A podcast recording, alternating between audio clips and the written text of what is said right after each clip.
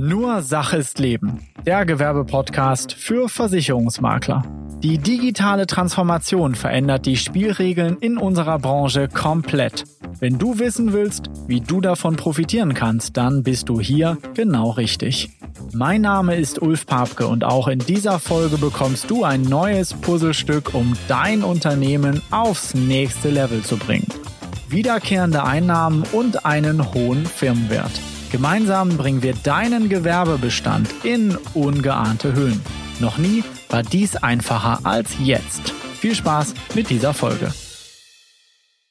Herzlich willkommen zu dieser Podcast-Folge. Diese Folge wird ja eine Premiere. Wir haben nämlich heute die erste Folge mit einem Co-Host, also mit einem zweiten Moderator hier. Und in dieser Folge wird mich begleiten der Thomas Eickhoff der bei uns bei Bischur die den Versicherersupport betreut. Ja, und er ist nicht nur Haftpflicht-Underwriter, sondern er kann auch ja, den Makler verstehen. Er hat nämlich selber schon im Maklerbetrieb gearbeitet beim Versicherer und hat dadurch ein ganz, ganz tolles Hintergrundwissen und Know-how, ja, wie denn die Prozesse beim Versicherer aussehen. Denn heute geht es darum, dir einmal die Prozesse näher zu bringen, die denn passieren, wenn du ein Angebot oder ja, eine Anfrage zum Versicherer schickst, sprich auch, ja, wie viele sagen, eine Ausschreibung machst.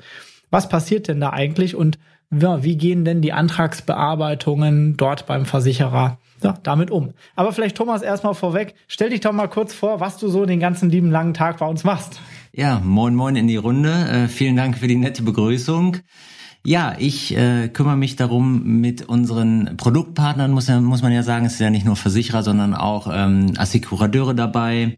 Ähm, ich äh, beschäftige mich mit den Herrschaften. Ich äh, bin quasi das Sprachrohr für die Produktgeber in unsere Richtung. Ich gucke, welche Prozesse wir auch in diesem Bezug verbessern können schaue mir gemeinsam auch mit dem Versicherer jeweils diverse Vorgänge auch mal an, wenn da vielleicht auch aus deren Sicht was quergelaufen ist ja, und analysiere das Ganze so, dass wir auch da einen guten Draht hinbekommen und auch einfach mehr Möglichkeiten schaffen können. Das heißt, man muss sagen, Thomas, du hast, wenn es darum geht, was beim Versicherer gerade abläuft, da nämlich das Ohr und auch ja vielleicht eine andere Sicht als vielleicht der Makler. Und das ist ja auch gerade das Wichtige, was für dich jetzt als Zuhörer wichtig ist, nämlich einfach mal zu verstehen, dich auf den Stuhl mal des anderen zu setzen, also beim Versicherer. Was passiert da eigentlich? Darüber wollen wir heute sprechen. Da freue ich mich ganz besonders. Und Thomas macht das Ganze nicht nur auf analogem Wege, sondern ist auch Koordinator ja im Versicherersupport für Bport, also für unser Business Insurance Portal worüber ja unsere Makler nicht nur ja, die Risikoanalyse, Datenaufnahme äh, etc. machen können, sondern insbesondere auch eine individuelle Ausschreibung automatisch zum Versicherer senden. Und was da so im Alltag passiert, das werden wir heute mal durchgehen. Vielleicht kurz vorweg, wir werden durchgehen, was ist da wichtig? Wir werden so die Prozesse mal erklären. Was passiert denn da eigentlich, wenn da so eine E-Mail beim Versicherer landet? Oder ja, vielleicht schickst du ja auch noch einen Fax, weiß ich nicht. Ähm, was da so alles passiert, also die Prozesse. Und ja, wir werden die Do's and Don'ts, also was du machen solltest, wie deine Anfrage optimal aussehen solltest, damit du auch die besten Angebote vom Versicherer bekommst. Was musst du machen, damit der Risikoprüfer versteht, was du möchtest? Ja, und dann werden wir auch nochmal sprechen über die Don'ts. Also was solltest du auf gar keinen Fall machen? Vielleicht mit der ein oder anderen Anekdote, Thomas, oder haben wir da ein bisschen was auf Lager? Mal schauen. Ich werde mir äh, Gedanken machen im Laufe unseres äh, Podcasts und vielleicht fällt mir das eine oder andere ein. Also sicher, sicherlich sind schon ein paar Szenarien lustige passiert. Aber das kriegen wir schon hin. Wie immer, ich spreche immer frei. Ich habe zwar einen roten Leitfaden oder einen roten Faden, Leitfaden aber das entwickelt sich dann immer im Laufe der Zeit. So, also locker flockig. Warum solltest du auf die entsprechende ja, Anfrage achten? Warum solltest du auf die Qualität achten? Da gibt's so ein paar Punkte, die wir gleich aufgehen, die bringen dir aber verschiedene Vorteile. Zum einen ist es natürlich so eine Zeitersparnis. Wenn du das richtig strukturierst, egal ob du es jetzt über äh, ein Portal machst über ein Ausschreibungsportal wie Bport oder anderes oder ob du das noch manuell machst über eine E-Mail. Auch da werden wir vielleicht kurz an der Stelle drüber sprechen, wo sind da die Vorteile ähm, des Systems. Aber äh, es ist für dich eine unheimliche Zeitersparnis. Ähm, du kriegst bessere Angebote für deine Kunden. Das, da werden wir auch kurz drauf eingehen, wieso Risikoprüfer denn vorgehen. Ähm, ja, deine Ablehnungsquote wirst du dramatisch minimieren können und damit natürlich auch den Aufwand minimieren können, weil je weniger da abgelehnt wird, äh, desto einfacher ist es für dich und vor allem auch, du kriegst weniger Rückfragen. Du kennst es vielleicht, du schickst eine Anfrage zum Versicherer und die schicken dir nicht sofort ein Angebot, sondern erstmal einen blöden Fragebogen. So wie du das verhindern kannst, darum geht's heute. Und zu guter Letzt, ganz wichtig, deine Reputation beim Versicherer hochzuhalten, denn wie du dir vorstellen kannst, kriegen die Versicherer auch jede Menge Schrott und wir wollen nicht, dass du in Zukunft in diese gleiche Schublade einsortiert wirst. Thomas, an der Stelle, was, was haben wir da denn schon so alles erlebt? Also, was sind so die Antworten, die du von unseren Versicherungspartnern bekommst, teilweise aus den Angebotsabteilungen? Ja, man, man muss da vielleicht ein bisschen differenzieren. Also zum einen vielleicht fürs Grundverständnis muss man beachten, dass jeder Versicherer sich anders strukturiert oder auch strukturiert hat.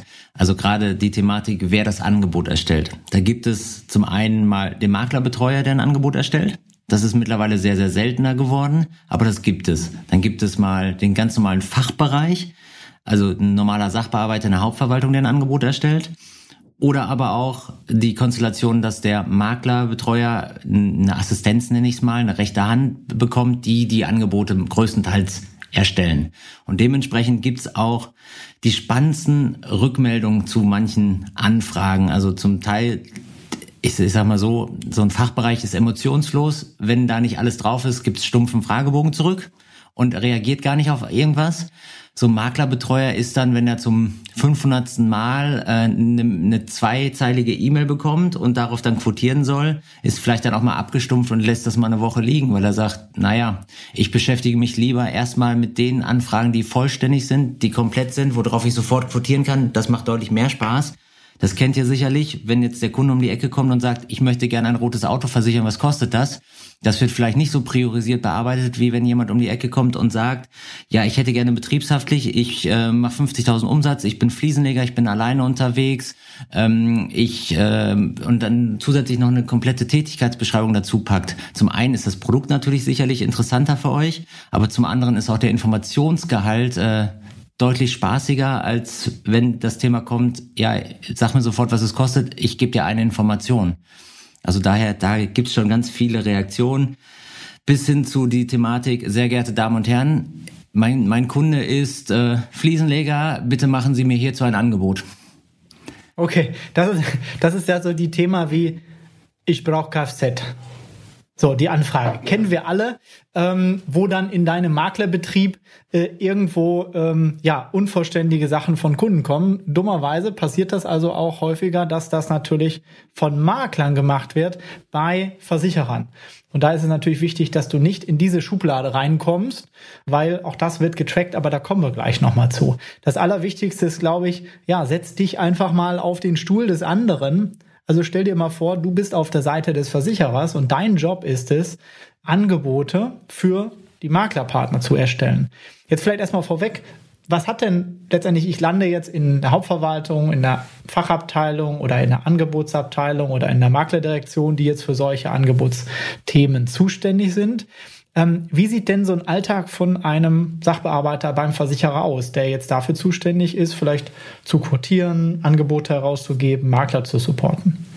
Naja, auch da haben wir natürlich Unterschiede, aber grundsätzlich so ganz klassisch, der Sachbearbeiter hat einen Postkorb und den bearbeitet er und geht von Mail zu Mail und ist natürlich dadurch automatisch ein bisschen emotionsloser. Je nachdem, ob er das bundesweit macht und bundesweit betreut, dann sind es natürlich deutlich mehr, als wenn er vielleicht nur für einen, eine gewisse Region das Ganze bearbeitet. Aber es muss natürlich schnell gehen, weil alle wollen schnell ihr Angebot. Das Problem ist so ein Stück weit, wenn ihm elementare Dinge fehlen, dann kann er kein Angebot erstellen. Das löst Frust bei ihm aus, aber natürlich auch bei euch wieder aus, weil ihr, ihr schmeißt was rein und erwartet ein Angebot und bekommt entweder einfach auch direkt eine Ablehnung, auch das ist mittlerweile schon, schon mal vorgekommen, dass der Versicherer einfach sagt, keine Angaben, wird direkt abgelehnt, noch nicht mal hier ist der Fragebogen. aber auch so, es ist Zeitdruck. Warum machen die Versicherer das? Ein Versicherer könnte ja auch zurückfragen. Warum lehnen die gleich ab? Die lehnen gleich ab, weil sie sagen, das ist, das ist äh, kosteneffizienter für uns. Das ist effektiver, wenn wir diesen Vorgang direkt ablehnen und, und um den nächsten kümmern, der vollständig ist, bevor wir dann 15 Mal hin und her mailen mit dem Makler, bis wir vielleicht dann doch alle Angaben haben zum Quotieren. Und das ist sicherlich ein bisschen historisch gewachsen äh, aus der aus der Vergangenheit, weil man die genau diese Erfahrung gemacht hat. Man man hat nicht nur eine Rückfrage stellen müssen, sondern daraufhin kamen wieder keine vollständigen Angaben und musste wieder zurückfragen und wieder und dann ging ungefähr vier Wochen ins Land, weil das ist auch eine Thematik, die ich immer wieder mitbekomme, wenn der Versicherer auf eine beantwortete Rückfrage nicht reagiert, dann dauert das zwei Tage, dann geht der Makler steil. Wenn es andersrum ist, das Spiel mal umgedreht wird und der Makler mal eine Rückfrage nicht beantwortet, das ist normal, dass der Versicherer mal vier Wochen warten soll. Finde ich nicht fair. Muss jeder selbst entscheiden. Aber wenn ich das selbst nicht realisieren kann, darf ich es von dem anderen auch nicht erwarten. Man muss ja auch sehen, dass der Vorgang beim Versicherer ja so lange offen gehalten wird. Und das ist ein offener Vorgang. Also jetzt ein reiner Sachbearbeiter hat offene Vorgänge das Ziel ist es ja, möglichst die zu schließen. Ne? Also genau. möglichst das abzuarbeiten. Das ist die Aufgabe des Sachbearbeiters beim Versicherer. Und das kann er nicht, wenn da letztendlich E-Mail-Ping-Pong betrieben wird. Und das ist ganz spannend aus kaufmännischen Gründen, also rein statistischen, unternehmerischen Gründen wird dann gesagt, nee, wenn da so ein Pappenheimer vom Makler nur so drei Angaben hinrotzt, dann lehne ich lieber ab, bevor der mir noch tausendmal antwortet. Ist das so, kann man das so sagen? Genauso, genauso ist es, weil, wie du schon sagst, auch der, der Sachbearbeiter hat den Vorgang in der Schwebe, der muss das aufhalten, der muss im Zweifel auch nochmal erinnern, je nach Pro internen Prozess. Und da sagen sie mittlerweile, bevor ich dann vier Wochen das Ding offen habe und immer wieder auch Kapazitäten verschwende, indem ich nur erinnere, weil auch das kostet Zeit, dann lehne ich lieber vorweg direkt ab und nach dem Motto, dann versuch's nochmal erneut, aber komplett neu. Okay. Ähm, das ist das eine. Ich komme gleich dazu, so zur Vollständigkeit halt. Aber was gehört denn da alles in so eine Anfrage eigentlich rein? Ähm, vielleicht vorweg erstmal, wenn man sich mal in die Lage dieses Bearbeiters versetzt. Der hat die Aufgabe, also Angebote zu erstellen und der bekommt weniger Daten. Das hast du vorhin gesagt. Ich habe einen Postkorb. Ich muss anhand einer E-Mail an den Daten, die da drin sind, ein Angebot abgeben. Und jetzt hat ja ein Risikoprüfer, ähm, du bist ja auch von der Ausbildung her Haftpflicht-Underwriter, wenn man sich mal so vorstellt, die meisten Anfragen laufen ja gar nicht ins echte Underwriting, sondern davor ist meistens erstmal eine Fachabteilung vorgeschaltet, die so die einfachen Fälle äh, machen, bevor das dann bei komplexen Fällen auch mal direkt äh, nochmal weitergeleitet wird intern. Da werden wir gleich mal die Prozesse da auch nochmal kurz beleuchten. Was passiert da beim Versicherer? Ähm, das ist natürlich nicht einheitlich, jeder Versicherer macht das so ein bisschen anders, aber dass du das auch mal verstehst. Aber erstmal vorweg, das landet jetzt bei einem Sachbearbeiter da vorne und der muss entscheiden anhand der Daten, die er hat. So, und ein Risikoprüfer, habe ich mal gelernt, ist ja dafür da, nicht Geschäft zu schreiben, sonst wäre es ein Vertriebler, sondern ein Risikoprüfer ist dafür da, Schaden vom Unternehmen abzuwenden. Und wenn ich jetzt sage, ich habe eine Bandbreite von komme ja auch ein bisschen aus dem Thema PKV früher. Da habe ich das zumindest von der Pike auf gelernt.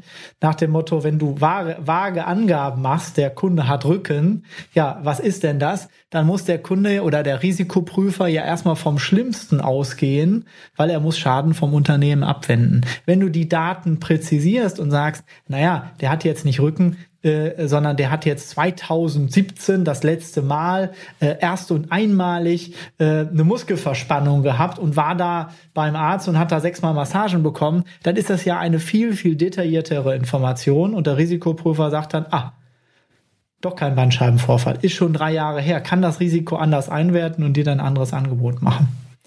Ähm, genauso sieht es natürlich auch im Gewerbebereich aus, wenn der Makler äh, richtige Angaben schickt und auch den Kunden vielleicht darstellt und so weiter und so fort, dann kann der Risikoprüfer sich ein Bild machen, kann sagen, ordentliche Firma, ordentliche Angaben, Vorversicherung, das scheint okay zu sein, das scheint ein gutes Unternehmen zu sein.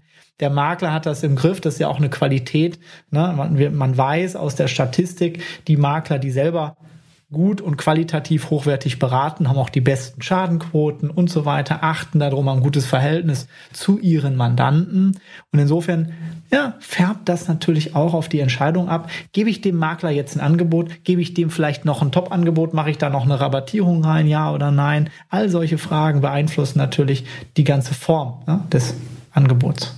Ja, das, das ist ja auch logisch. Also ich komme, dieses Beispiel mit dem Kfz-Kunden, ich glaube, das ist so mit Abstand das Beste und Greifbarste, das kann man ganz gut vergleichen. Wenn ein Makler, äh, ein, ein Kunde zu dir kommt und sagt, äh, ich will mein Auto versichern, du musst das billiger, billiger, billiger machen und hier Check 24 und äh, da musst du nochmal 20 Euro drunter sein im, im Monat, weil sonst komme ich nicht zu dir. Kriegt der von dir einen Rabatt oder nicht?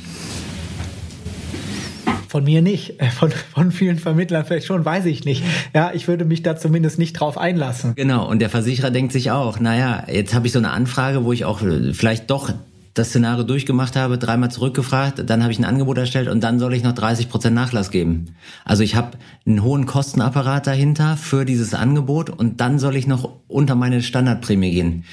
Wie wahrscheinlich ist es? Ja. Im Verhältnis zu, ich habe einen reibungslosen Ablauf, ich habe sofort alle Informationen. Dieser Vorgang hat mir hat ungefähr fünf Minuten gedauert, weil ich sofort quotieren konnte.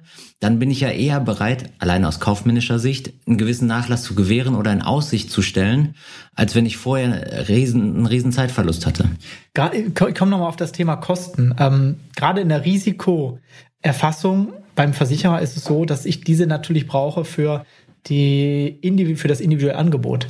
Das individuelle Angebot ist vom Kostenaufwand natürlich unheimlich teuer, weil das muss sich ein Mensch angucken. Über da, wo ich manuelle Prozesse habe, da ist es natürlich für einen Versicherer erstmal ungleich teuer, wenn er sich jeden Fall angucken muss und nur weil er ein Angebot abgibt, heißt das noch längst nicht, dass er auch den Antrag zurückbekommt. Na, da gibt es eine entsprechende Quote.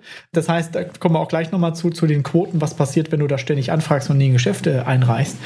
Aber Tendenziell ist es so, dass der Versicherer das natürlich kalkuliert. Nehmen wir mal an, der Versicherer braucht äh, ungefähr zehn Minuten, um dein Angebot zu berechnen. Und er braucht ungefähr zehn Angebote, um einen Antrag zu bekommen. Ne, der dann auch polisiert wird und so weiter. Dann hat er 100 Minuten verwendet, um für dich diesen Vertrag ja, mit zu begleiten im Vertriebsprozess. Und das ist 100 Minuten pro Antrag. Jetzt kann man sich ausrechnen, bei einem äh, Friseur, der vielleicht irgendwie 79 Euro Prämie hat, ist das dann nicht mehr unbedingt so tragbar. Wir sind im Gewerbebereich in der individuellen Ausschreibung natürlich auch mit höheren Prämien unterwegs, aber das ist unter anderem ein Grund, weswegen so kleine Verträge, ähm, die auch sehr einfach sind und so weiter, du bitte immer über den Vergleichsrechner machen solltest und ähm, das äh, dann nicht den Versicherer anfragen solltest. Das wird auch ich möchte mal sagen, nicht als unverschämt gesehen, aber so Zumindest eine Unwissenheit wird da vermutet beim Vermittler. Es ist zumindest, wenn es ein Risiko ist, was ganz klar da, da reinfällt und ganz klassisch ist und nicht, ich sag mal, wenn der Friseur plötzlich noch Maurerarbeiten nebenbei macht, dann ist es vielleicht kein klassisches Risiko mehr. Dann ist es okay. Dann ist es okay, aber wenn es ein klassischer Friseur ist, ist es sicherlich ein Risiko, was man über einen Vergleichsrechner direkt abbilden kann. Zu der Thematik, diese Kostenstruktur, fällt mir eine sehr lustige Story von einem Produktgeber ein, über den, mit dem hatte ich gesprochen, weil der für gewisse Bereiche jetzt seinen Mindestbeitrag Beitrag angehoben hat. Das waren so klassische, ich nenne es mal Hausfrauentätigkeiten, so Nähkurse oder ähm, Kinderkurse, äh, alles was so in dieses, was gerne mal Leute nebenbei machen, was unterm Strich über einen Vergleichsrechner an Prämie oftmals 80, 90 Euro brutto gekostet hat, vielleicht 100, wo der Versicherer 70 Euro netto als, ähm, als Mindestprämie hatte, entsprechend, wo er jetzt mittlerweile auch gesagt hat, naja, wir brauchen da 120, 130 Euro netto Mindestprämie, weil alleine, wenn es über einen Vergleichsrechner kommt, die Dokumentenverwaltung und die Erstellung kostet mehr als das, was wir eingenommen haben im ersten Jahr. Wenn er dann noch einen Schaden meldet, da werden wir nie wieder grün mit. Und dadurch ergibt sich das, also alleine dieser, der, dieser Kostenapparat, wenn, auch wenn da vorher keiner quotiert, ist riesengroß. Das ist ja auch so ein bisschen das Thema Margendruck im Bereich KMUs. Gerade der Bereich fängt ja an, auch durch digitale Prozesse aufgewirbelt zu werden von digitalen Versicherern, Playern. Großen Versicherer sind dabei, ihre Prozesse nochmal komplett neu zu überdenken, zu optimieren, ganz neue Tarife auf den Markt zu werfen, weil sie eben dieses einfache Geschäft ja automatisch automatisiert abwickeln wollen. Und da kommt der ein oder andere Vermittler noch auf die Idee, ja, den äh, die individuellen ähm, Quotierungen oder die Underwriter dann von der Arbeit abzuhalten. Das finden die natürlich nicht ganz witzig. Und insofern, das ist nur der Tipp, den ich an jeden dann geben kann. Ich weiß, du bist wahrscheinlich derjenige, der das nicht macht, äh, weil du hörst ja hier zu. Äh, wir sprechen natürlich aber auch über die Don'ts und na vielleicht auch so ein bisschen witzigerweise, was denn da so alles passiert. Ich komme mal auf das Thema welche Daten brauchen wir denn eigentlich alle? Also zum Thema Vollständigkeit, was gehört alles in so eine ähm, Anfrage? Es fängt ganz klassisch damit an und es ist eigentlich selbsterklärend mit vollständigen VN-Angaben. Das heißt, wie heißt dein Unter wie heißt der Kunde zu das Unternehmen des Kunden? Wirklich, auch laut Gewerbeanmeldung, damit du ihn sauber und vernünftig anreden kannst als Unternehmer im, in der Police hinten raus. Zusätzlich, wo sitzt der? Also wir erleben immer wieder oder auch gerade, ähm, wenn es dann die manuellen Wege äh, sind, sei es per Telefon, per E-Mail, per Brieftaube, das, was der Versicherer halt so zulässt manchmal, erleben wir immer wieder, dass solche Angaben fehlen. Und ohne diese Angaben kann, kann der Versicherer schon gar nichts machen. Also die meisten Versicherer mittlerweile können den Vorgang nicht starten ohne diese Angaben. Das ist auch übrigens der, der, der Tipp, ne? Also Google deinen Kunden vorher, weil der Versicherer macht's auch. Ne? Also das ist das berühmte Beispiel, was wir doch desto öfteren mal haben. Äh, wir kriegen halt zurückgemeldet, da ist irgendwo, keine Ahnung, Dachdeckerbetrieb oder sowas, ja, wird angefragt und auf einmal kriegst du eine Rückfrage vom Versicherer und sagst, warum stehen da äh, Minibagger auf dem, auf dem Foto, auf der Webseite? Und dann stellt man fest, oh, der macht auch noch ein bisschen Gartenlandschaftsbau und damit also auch so ein bisschen Tiefbau und Baggerarbeiten. Ist natürlich vom Risiko her ganz was anderes als äh, jetzt äh, ein ganz normales Handwerksunternehmen. Und da ist es so, dass, da merken wir auch wieder, dass da der ein oder andere Vermittler nicht genau seinen Kunden recherchiert. Wir sprechen dann auch in der Podcast-Folge zum Thema Risikoanalyse. Wie mache ich denn eine optimale Risikoanalyse mit dem Kunden oder auch ein Erstgespräch? Und da stellt man fest, das wird vielfach vergessen. Also erstens Punkt eins Kundendaten. Ja, Gut. also das, was, was, du jetzt genannt hast, das ist ungefähr Punkt zehn. Äh, das, das kommt hinten raus, was wichtig ist, aber also es steht und fällt mit den Kundenangaben. Jetzt könntest du natürlich als, als Makler denken, naja, dann soll er halt Max Mustermann an, anlegen und darüber den Vorgang ähm, anlegen. Ist zum einen natürlich für den Versicherer, wenn du hinten raus den Vorgang beantragen möchtest, ein Störfall, weil er vielleicht achtet er kurz nicht drauf, hat es nicht mehr im Kopf, dass der Kundenname nicht richtig ist, beantragt plötzlich mit Max Mustermann oder lässt das äh, durchpolisieren. Aber für dich sieht es natürlich auch nicht so schön aus, wenn in deinem Angebot, was du deinem Kunden vorlegst, plötzlich Max Mustermann steht. Ja, das ist übrigens auch das, was häufig passiert. Der Makler kriegt ein Angebot und diese Angebotsdaten, das ist ja nur ein Ausdruck aus dem System des Versicherers und die sind da erstmal drin. Das heißt, wenn du jetzt dieses Angebot mit der Angebotsnummer zurücksendest, du sagst, das möchte ich gerne so für den Kunden in Deckung bringen zu dem Zeitpunkt X oder wie auch immer, hier sind noch ein paar Angaben, dann erleben wir das doch häufigerweise, dass da irgendwo ein Makler aus lustiger ja, äh, Kreativität auf diesem Angebotsbogen irgendwas durchstreicht, ergänzt und so weiter und so fort. Also da werden dann Namen durchgestrichen, ergänzt oder oder oder. Und das ist natürlich äußerst übel, weil wenn du das zurücksendest und der Sachbearbeiter da nicht genau drauf guckt, ja, was schon auch mehr Arbeit ist, was auch wieder eine Frechheit ist, der drückt dann auf den Knopf und dann sind die alten Daten von dem Angebot, die du erst angefragt hast, drin, aber nicht das, was du handschriftlich irgendwo verändert hast. Teilweise ist es so, dass dort Kürze sind QR-Codes, da wird das nur eingelesen und die Veränderungen werden auch gar nicht wahrgenommen. Also ganz, ganz böses Faul, bitte immer die korrekten Daten anfragen und dann muss man halt darauf achten, dass dann halt auch der Hinweis noch gemacht wird, falls da irgendwelche abweichenden Daten drin sind. Gut, also Kundendaten, versteht sich von selbst. Im Firmenbereich ist es mittlerweile auch so, dass da einige Versicherer auch sich vorher den Kunden nochmal angucken wollen. Auch Bonitätseinschätzungen spielen da eine Rolle und so weiter. Wir sind ja nicht im Privatkundenbereich. Auch da ist es möglich, dass der Versicherer sich hier natürlich einer Datenbank bedienen kann, sich vielleicht auch mal angucken möchte, was hat denn der Inhaber oder sowas vorher nochmal gemacht? Hat er schon drei Firmen in den Sand gesetzt äh, oder so? Ja, und das ist jetzt die vierte Firma. Oder ist der solide seit 20 Jahren am Markt? All das spielen natürlich spielt eventuell auch mal eine Rolle bei dem einen oder anderen ja, Thema. Ja, also gr grundsätzlich ja, wobei in, in, im ersten Step bei den meisten gewerblichen Produkten jetzt nicht. Ähm, klar, in dem Bereich, wo du mit deiner Maklerfirma unterwegs bist, Ulf, das ist ein Hauptkriterium, also Thema Bürgschaften, Kaution, Waren, Kredit, aus, genau. also da ist schon auch vor Angebotserstellung ähm, das, das Ganze ein Thema. Alles andere ist eher hinten raus, wenn ich dann nochmal bewerte oder wenn ich dann den Antrag erhalte. Klar, wenn plötzlich der große, dicke Schufa-Eintrag ist, dann kann es auch mal kritisch werden, aber ansonsten, was ist, was ist noch wichtig? Wichtig ist, die Tarifierungsgrundlage zu nennen. Das heißt, wenn ich eine betriebshaftlich anfragen möchte, dann brauche ich entweder einen Umsatz, eine Lohn- und Gehaltssumme oder halt Anzahl der Personen als Beispiel. Das ist immer unterschiedlich vom Versicherer. Jeder nimmt was anderes. Auch Versicherer, äh, manche Versicherer ähm, da ist es abhängig von der Betriebsart, was Sie jetzt brauchen. Daher sende immer diese Angaben, alle drei Angaben mit, dann kann es mal vorkommen, dass du sicherlich auch. Das zum Beispiel beim Thema Betriebshaftpflicht. Ne? Genau. Da sind wir bei dem Thema, bei dem Thema Risikodaten. Ne? Also das, was normalerweise beim Versicherer in den Fragebögen drin steht. Das ist jetzt natürlich für diese Themen bei, bei dem Thema Haftpflicht natürlich entscheidend, weil du nicht weißt, ja, wonach tarifiert jetzt der Kunde. Ähm, ich wollte nochmal das Punkt zwei, ich wollte nochmal zu den anderen beiden Punkten kommen, die wir hier noch die ich hier noch auf meiner schlauen Liste habe. Also bevor wir zu den eigentlichen Risikodaten kommen, ähm, was mit den Vermittlerdaten? Ja, also ja? natürlich auch wichtig und das haben wir auch immer wieder erlebt, dass wenn eine Anfrage rausgegangen ist, als Beispiel jetzt per E-Mail, weil über unsere Anfrageplattform, da liefern wir es automatisch mit.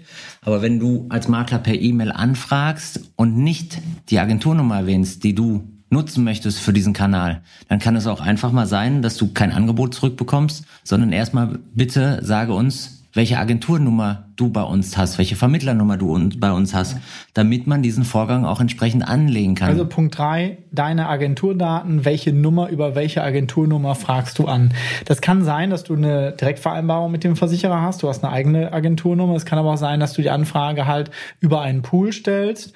Ähm, das ist völlig egal, aber die Versicherer wollen natürlich wissen, aus welchem Vertriebskanal kommt denn diese Anfrage, weil auch hier natürlich die entsprechenden Quoten etc. gemessen werden. Ne? Und dann natürlich Punkt 4, ja, deinen Namen und deine Kontaktdaten nicht vergessen. Denn wie soll man sonst mit dir Rücksprache halten, wenn irgendwo ja, Fragen sind oder ähnliches ist. Ne? Also damit fällt auch schon im Übrigen das ganze Thema BCC-Mail weg. Es ist so, dass du, ähm, ja, man kann das jetzt nicht sehen, aber der Thomas schmunzelt gerade. Äh, Thomas, wie, kommt, wie häufig kommt sowas vor, dass du beim Maklerbetreuer sowas siehst? Also wir haben ja immer einige Key-Accounter hier und äh, wir haben uns dann mal auch ihre Postfach gezeigt und das kommt gar nicht so selten vor, dass dann ein Makler auch schickt, Mensch, ähm, bitte Angebot für, da ist keine Agenturnummer drin, kein nichts, kein gar nichts und dann sind auch noch die E-Mails nicht oben in, im BCC eingegeben, dass man nicht weiß, wo das hingeht, sondern ein CC und der Maklerbetreuer weiß auch noch, das geht nochmal an 25 andere Versicherer. Ja. Also so ein Rundumschlag. Ich, ich weiß gar nicht, was von den beiden Varianten schlimmer ist. Ähm, auch hier, wie, hier würde ich auch, also beste Thema, setze dich mal auf diesen Stuhl und wie für, würdest du es finden, wenn ein Kunde dich anmailt und du automatisch siehst, okay, da ist noch der, der Makler aus der Nachbarstadt, der AOLA von nebenan und sonst noch einer mit drin. Und Check24 und, und dies und das. Genau. Und also 20 andere Vermittler. Oder aber er die Variante mit, er hat an sich selbst geschickt und du bist quasi nur BCC-Empfänger und äh, wie würdest du dich da fühlen und wie wertig schätzt du diese Anfrage? Was natürlich bei dieser, also zum einen diese BCC-Variante empfinde ich als respektlos und so sehen es auch die meisten Maklerbetreuer. Ähm, diese Variante mit alle in CC, da kann es auch sehr schnell dazu kommen, dass der eine oder andere Versicherer sofort ablehnt, weil er sagt, oh, da ist der Kollege von, von der Banania mit drin, da weiß ich, in dem Bereich sind die ein Stück stärker, ein bisschen günstiger oder was auch immer, da brauche ich gar nicht quotieren, da ziehe ich einen kürzeren und da spare ich mir die Zeit. Also auch das kann, also zum einen respektvoller Umgang fehlt hier bei so einer Variante und zum anderen kann es automatisch sein, dass du gar kein Vergleichsangebot mehr bekommst, sondern nur am Ende des Tages nur noch eins. Dabei wolltest du ja vielleicht zehn. Also das heißt, das böses Foul bitte nie machen, aber an dieser Stelle, ne, deswegen immer pro Anfrage auch eine Agentur versenden und so weiter. Deswegen bezeichnen wir übrigens Beatport nie als Ausschreibungsplattform, wo sich dieser Begriff so im Markt auch gehalten hat, weil eine Ausschreibung ist etwas, was ich an alle versende.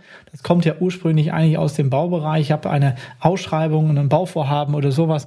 Und dann können sich die Baufirmen darum bewerben und können dann an dieser Ausschreibung teilnehmen und der Beste kriegt den Zuschlag.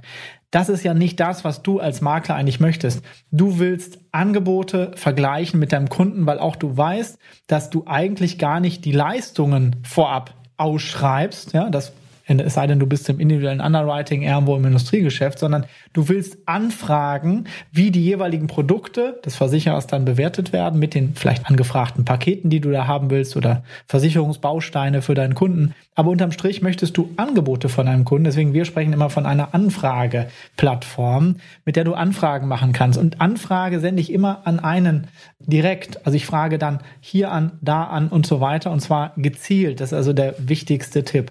Gut, also zu den vollständigen Daten. So, und jetzt sind wir hängen geblieben. Das haben wir so ein bisschen übersprungen. Also diese Rahmendaten, Kundendaten, Vermittlerdaten, Agenturdaten. Und jetzt kommen die Risikodaten. Erstmal beschreiben, was brauchst du denn? Ja, also da, wie ja gerade schon gesagt, also die Tarifierungsgrundlage, das ist ein wichtiger Baustein. Klar, was als allerwichtigstes ist, wir brauchen eine Betriebsart. Die Betriebsart ist aber nicht immer greifbar. Also klar, wenn mein Kunde Friseur ist und nur Friseur ist, dann ist er Friseur. Dann brauche ich nicht unbedingt schrei äh, schreiben, morgens äh, schneidet er älteren Damen die Haare und nachmittags kommt das junge Volk. Das ist dem Versicherer ziemlich egal. Wenn es aber mal ein bisschen nicht eindeutiger wird, weil es irgendwas auch Neueres ist oder auch sehr Komplexes, dann ist es immer sehr, sehr wichtig, dass man das beschreibt, dass man genau die Tätigkeit beschreibt. Hier kannst du auch ehrlich gesagt nicht zu, äh, zu viel schreiben. Hier, hier gibt es eigentlich nur zu wenig. Im Zweifel ist es auch immer wichtig, dass du es selbst verstehst. Das heißt, lass dir von deinem Kunden das Ganze erklären. Sage im Zweifel deinem Kunden, lieber Kunde, erkläre mir deine Tätigkeit, wie du es einem Kind erklären würdest. Damit, der, der lebt das ja, das ist ja sein Unternehmen, der brennt für sein Unternehmen, der wird dir das schon sehr gut beschreiben können. Nur wenn kann man, kann man übrigens auch dem Kunden mal fragen, ne, nach dem Motto, schick mir mal bitte das, was du machst, äh, kurz in der E-Mail, das beschreibt er dann, äh, weil der Kunde kann das auch und das kann ich dann da reinpacken. Ja, aber man sollte sich auch, weil das erleben wir immer wieder, dass dann diese Kundenmail quasi eins zu eins weitergeleitet wird ohne dass man sich selbst damit beschäftigt hat. Und wenn dann quasi der Versicherer eine Rückfrage an dich stellt, dass man dann sagt, ja, das weiß ich auch nicht, was damit gemeint ist. Also auch das erleben wir bei Bischuhe immer mal wieder, dass wenn man dann mal zurückstellt und äh, zurückfragt und sagt, was, was genau macht ein Kunde? Das kann ich nicht so richtig greifen. Erkläre mir das mal, was ich mir darunter vorstellen darf. Und was auch wichtig ist, was möchte er wogegen versichern? Und oftmals kriegen wir dann zurück, ja, das weiß ich auch nicht. Ich habe nur die Information aus dieser Mail. Also was immer sehr, sehr wichtig ist, frage deinen Kunden zurück. Versuche es selbst erstmal zu verstehen, bevor du es an einen, einen weiteren gibst, weil es ist ja nicht so, dass der Versicherer quasi ähm, mit deinem Kunden kommunizieren möchte, sondern er möchte mit dir über deinen Kunden kommunizieren. Er möchte mit äh, die beste Lösung herausfinden, aber dafür muss braucht er dich natürlich an der Front als Sprachrohr beim Kunden, um mit dir genauer dann zu besprechen, was genau er macht, was möchte er wogegen versichern. Nur wenn das dann gegeben ist, dann habt, habt ihr hinten raus auch nicht die Problematik, dass ein Schadenfall mal abgelehnt wird, weil es dann plötzlich heißt, na ja, das wussten wir ja nicht. Wenn du vorne die Analyse oder die Risikoinformation vollständig abgibst, dann bist du ja automatisch deutlich haftungssicherer unterwegs, als wenn du irgendwas da reinschmeißt. Ist auch noch ein wichtiger Punkt. Ne? Wir haben das ähm, doch häufiger. Du fragst bei einem Makler zurück, was macht der Kunde denn eigentlich genau? Und dann hörst du, ja, das weiß ich eigentlich auch nicht so richtig. Was ist denn das für eine Kundenbeziehung? Also wenn du nicht weißt, was dein Unternehmer macht, was der da genau tut, wie willst du dann überhaupt ein Vertrauensverhältnis zu deinem Unternehmenskunden aufbauen, wenn du ihn nicht genau fragst, was er da macht? Absolut. Ja? Und ich sag mal, ich muss ja jetzt auch keine Ahnung haben von irgendwie ähm, Recyclingunhof oder was da genau passiert oder sonst was, aber zumindest kann ich mir die Rahmendaten natürlich vernünftig erklären lassen und mit dem Kunden das durchgehen, weil im Zweifel brauche ich das einfach. Ja, und der Versicherer ist ja auch daran interessiert, dass man den Kunden sauber versichert. Ich habe heute noch mit einem äh, Produktgeber gesprochen, wo wir auch so ein bisschen darüber über diese Thematik philosophiert haben und auch gesagt haben, naja, also die, die wollen euch ja unterstützen, die wollen euch ja helfen. Wichtig, Unterstützung heißt nicht den Job übernehmen, sondern wirklich äh, Fragen zur Seite stehen. Das machen sie sehr, sehr gerne. Ähm, weil die am Ende des Tages, wenn der Schadenfall abgelehnt wird, sagt nicht oder oftmals der Kunde nicht, der Makler war blöd, sondern alle schieben es auf den Versicherer. Deshalb ist der Versicherer natürlich auch daran interessiert, dass der Kunde sauber und vernünftig und vollständig versichert ist und im Zweifel, wenn es mal Ausschlüsse gibt, die aber auch kennt. Und dadurch geht in, in die Dialoge mit dem Versicherer, aber ihr müsst eine gewisse Basis von, unser, von eurem Kunden haben. Wichtig, also auch gerade dem Versicherer geht es auch um seine Reputation. Wenn der so ich sag mal, Bananenbieger-Anfragen bekommt, dann geht er davon aus, dass die Risikoanalyse wurde nicht korrekt gemacht. Und dann geht er davon aus, im Zweifelsfall geht's halt mal irgendwann schief, habe ich schlechte Publicity, möchte ich nicht. Also das sind auch solche Themen, die da eine Rolle spielen. Also je mehr Angaben, desto besser letztendlich kann der Versicherer einwerten. Ja, und da sind wir auch wieder bei dieser Thematik, dass wenn er dann merkt, okay, da sind ganz viele Punkte, die äh, nicht berücksichtigt worden sind, da nehme ich lieber Abstand, da gebe ich lieber kein Angebot ab. Weil genau dieses geschilderte Szenario, äh, dann ist, ja, am Ende heißt es, der Versicherer ist doof und nicht der Makler ist doof. Und äh, nee, dann, dann gebe ich lieber kein Angebot ab, weil dann bin ich bisschen feiner aus der Sache raus. Okay, jetzt ist noch das Thema, also Tarifierungsgrundlage, das ist das eine. Dann habe ich ja noch ganz viele Risikoangaben, die ich dann für jede Sparte unterschiedlich ausfüllen muss. Und ähm, dann habe ich natürlich auch noch pro Betriebsart eventuell so zusätzliche Informationen, die ich auch bringen muss. Ne? Also ähm, beispielsweise bei äh, einem Bäcker will man vielleicht noch wissen, hat er jetzt einen Stehkaffee, hat er auch noch Sitzplätze, verkauft er noch Non-Food nebenbei, hat er noch einen Catering-Service und so weiter? Oder äh, ist das einfach nur eine Backstube, um das einzuschätzen? Das heißt, ich habe ja nicht nur die Spartenfragen, sondern auch Fragen pro Betriebsart, die dann nochmal wieder dazukommen. Wie kann man denn sowas managen? Also unabhängig davon, dass wir natürlich ein System dafür haben. Das ist aber, aber jetzt als Makler, wie mache ich das am besten? Wenn ich jetzt manuell arbeite, also per E-Mail? Ja, also zum einen natürlich, wenn ich das, die Tätigkeit oder das Risiko gut beschreibe, vielleicht auch dann mal mit Fotos untermauere, wenn wir im Inhaltssegment sind, wo der Versicherer auch auf Basis der Fotos sich das ein oder andere rausziehen kann und den dann quasi einwerten kann und dann sagen kann, okay, für uns ist das eine Bäckerei mit Stehkaffee und nicht mit Kaffee oder wie man das auch alles aufdröseln möchte, weil am Ende des Tages ist ja wichtig, dass der Versicherer alle Informationen kennt, die gegeben sind und was er daraus macht, ist ein Stück weit zweitrangig, ob er den jetzt so einstuft oder so einstuft.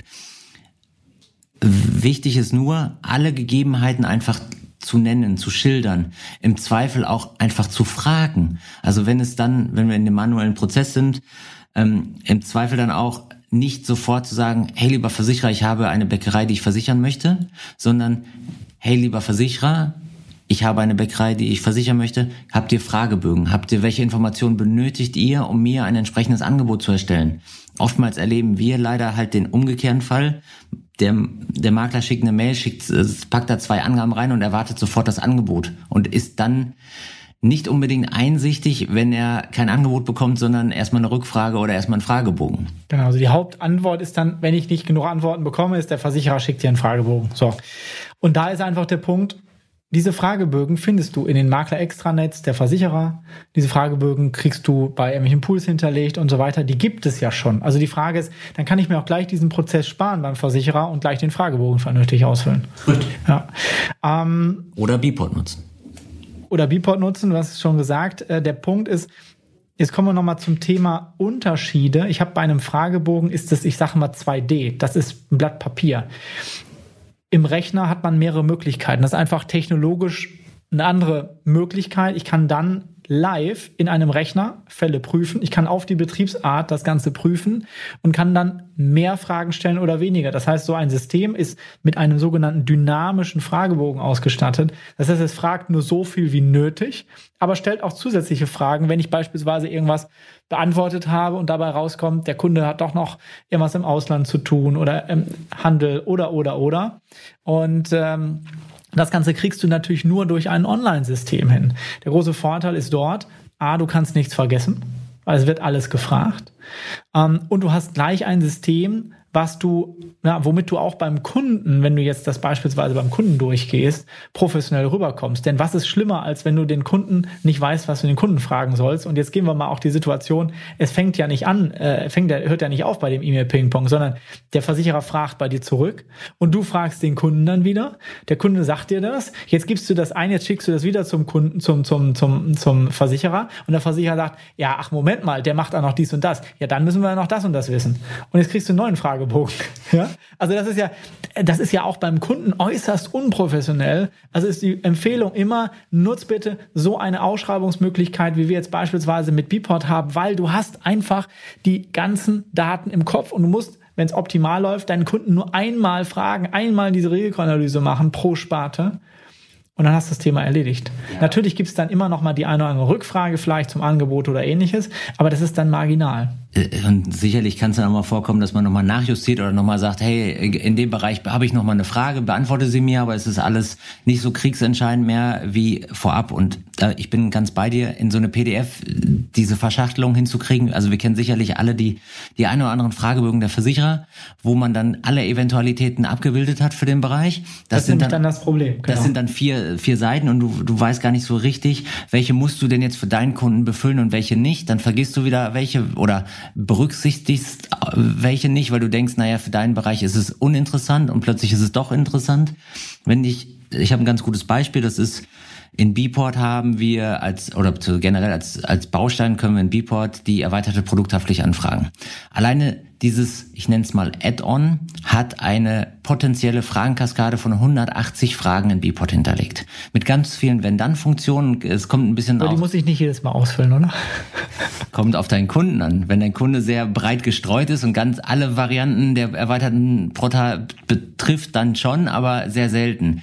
Es gibt ja ganz viele ich sag mal, Konstellationen vorab, wo du den Weg für dich entscheidest. Also die ersten vier, fünf Fragen sind so die entscheidenden, wo du, wo ein bisschen gefragt wird, was für Produkte bietet er an, in welcher Form ist, äh, tritt er als Hersteller auf. Und wenn ich überlege, das als PDF-Fragebogen mit diesen 180 Fragen, die teilweise auch ein Stück weit doppelt sind, weil sie dann wieder für, die, für den anderen Unterreiter sind, ganz ehrlich, da zerstört man sich selbst. Das ist äußerst nervig. Und wenn ich jetzt nur eine einfache, simple, erweiterte Produkthaftung haben möchte, weil der Kunde dann irgendwie, keine Ahnung, äh, quasi Hersteller ist, weil er irgendeinen Mist noch aus China importiert oder so, dann habe ich natürlich nicht viel Spaß mit diesen Fragebögen. Das ist ganz klar. Aber wie gesagt, durch so einen dynamischen Fragebogen bei uns, dann füllst du da die acht Fragen aus und dann war's das. Ne? Das ist halt also der große Vorteil. Es, ich weiß jetzt nicht, wie viel es, ist, es sind ein paar mehr als acht, aber es sind dann nicht die 180, sondern ich sag mal ein Fünftel. Da müssen wir uns vorbereiten. Übrigens, äh, auch gerade Feedback von einem Makler, der hat das online ausgefüllt. Äh, das ist ein Online-Makler, der gar, gar nicht zum Kunden fährt und so weiter. Gerade so ein E-Commerce-Händler und so weiter, der hat mit dem das Thema erweiterte Produkthaftpflicht ist er durchgegangen und äh, der hat vom Kunden das Feedback bekommen, sie sind der Erste, der mir kompetent die richtigen Fragen stellt. Also das ist wirklich das Thema, weil äh, der hat es halt nicht mitbekommen, äh, von anderen immer irgendwelche Fragebogen zugeschickt bekommen oder sowas. Auch noch ein wichtiger Punkt. Das bitte nie, nie, niemals machen. Ähm, äh, den Fragebogen zum Kunden schicken. Also lass bitte deinen Kunden nicht damit alleine. Das erlebt man auch manchmal, äh, dass dann der Makler das Ding zum Kunden schickt und den Kunden dann mit so einem mega monster ekeligen Fragebogen alleine lässt. Ich möchte mal vermuten, aus Gründen, weil er selber da keinen Bock drauf hat. Ja, also wenn du einen Kunden loswerden willst, kannst du das machen. Aber eigentlich ist es nicht, nicht richtig. Ja, so, genau. Es ist nicht schön zumindest. Und das, das Problem ist ja, dass, das habe ich auch gemerkt in, in der Fragenlogik-Erstellungsphase für Bport, dass die ein oder anderen Fragen der Versicherer nicht eindeutig sind. Also man weiß wirklich auch, selbst wenn man den das Thema kennt, weiß man nicht, worauf sie hinaus wollen. Oder aber auch Fragen, die nicht mehr zeitgemäß sind. Also auch das ist so eine Thematik, wo man merkt, dass nicht jeder Versicherer unbedingt an seinen Fragebögen in den letzten 15 Jahren was gemacht hat. Oh ja. Das, das beste Beispiel ist äh, von einem Produktgeber im Bereich Handel, Handwerk. Ähm, der fragt in seinem Fragebogen nach der nächsten Telefonzelle in dem Moment, als ich das gesehen habe und jetzt könnte man denken, okay, ich hatte einfach nur einen alten Fragebogen. Nein, das war der, den ich an, extra neu angefordert habe und den erhalten habe. Und in dem Moment, als ich das gelesen habe, habe ich erstens gesagt, nein, ich weigere mich, diese Frage zu implementieren in Bport, weil das ergibt ja gar keinen Sinn. Und zweitens habe ich mich gefragt, ob es irgendwo in Deutschland noch eine funktionierende Telefonzelle gibt. Ich kenne keine mehr. Ich kenne zwar welche, die aufgestellt sind, ähm, aber die werden oftmals dann so als, als kleines äh, Buchmuseum beziehungsweise als kleine ja, immer. Also, Buchtauschaktion. Es ist schon manchmal witzig. Das Lustige ist, ich hatte auch mal so ein Erlebnis, da habe ich gefragt, warum, warum fragen Sie das denn sonst was? Da wurde gesagt, ja, ähm, das wissen wir nicht. Und, und derjenige, der den Fragebogen erstellt hat, der ist schon längst in Rente. Und wir haben jetzt keinen, der das, der sich das nochmal angucken kann. Das weiß keiner. Ja, äh, ja also wir haben hier eine Excel-Tabelle, nachdem wir das bewerten und, und danach handeln wir. Also das ist manchmal wirklich abenteuerlich. Wir sagen da jetzt natürlich keine Namen, aber das ist teilweise doch ganz haarsträubend. Absolut. Gut, also ich brauche mehr Angaben für einen Risikoprüfer, haben wir verstanden. Das ist soweit klar. Ja, ähm, Erfahrung noch. Ein großes Don't. Ähm, magst du mal das tote Huhn erklären? Das tote Huhn? Das tote Huhn, was es mit dem toten Huhn auf sich hat. Das klassische tote Huhn. Ja, das tote Huhn oder man könnte auch die Doktorhandschrift dazu sagen. Äh, ja, ich, neben mir sitzt Dr. Papke, wenn ich vorstellen darf. Also auch äh, unser lieber Ulf hat eine eine Handschrift, die äh, nicht unbedingt leserlich ist und auch das, äh, man will sich das vielleicht nicht eingestehen manchmal, aber jetzt musst du dir vorstellen, du kriegst so einen PDF-Fragebogen, den man eigentlich am Computer ausfüllen kann, den bekommst du handschriftlich ausgefüllt, weil der Makler oder der, der wer auch immer es war, äh, das ganze Ding ausgedruckt hat. Nicht nur die Seiten, die er wirklich braucht, sondern den kompletten Fragebogen vielleicht auch und hat dann da handschriftlich was draufgekritzelt, wo man schon ganz oben beim Kundennamen dreimal hinlesen muss und zweimal googeln muss, um den richtigen Kunden zu finden. Das erschwert natürlich die ganze Thematik und es fällt dann auch wieder in, unter so einen Vorgang, wo der Sachbearbeiter sich sagt, naja, dann mache ich lieber die fünf digitalen erst einmal und schieb das mal nach hinten, weil das hat jetzt nicht Prio A das ist nicht Und schön. du wunderst dich, warum du dein Angebot nicht bekommst, nicht zurückbekommst.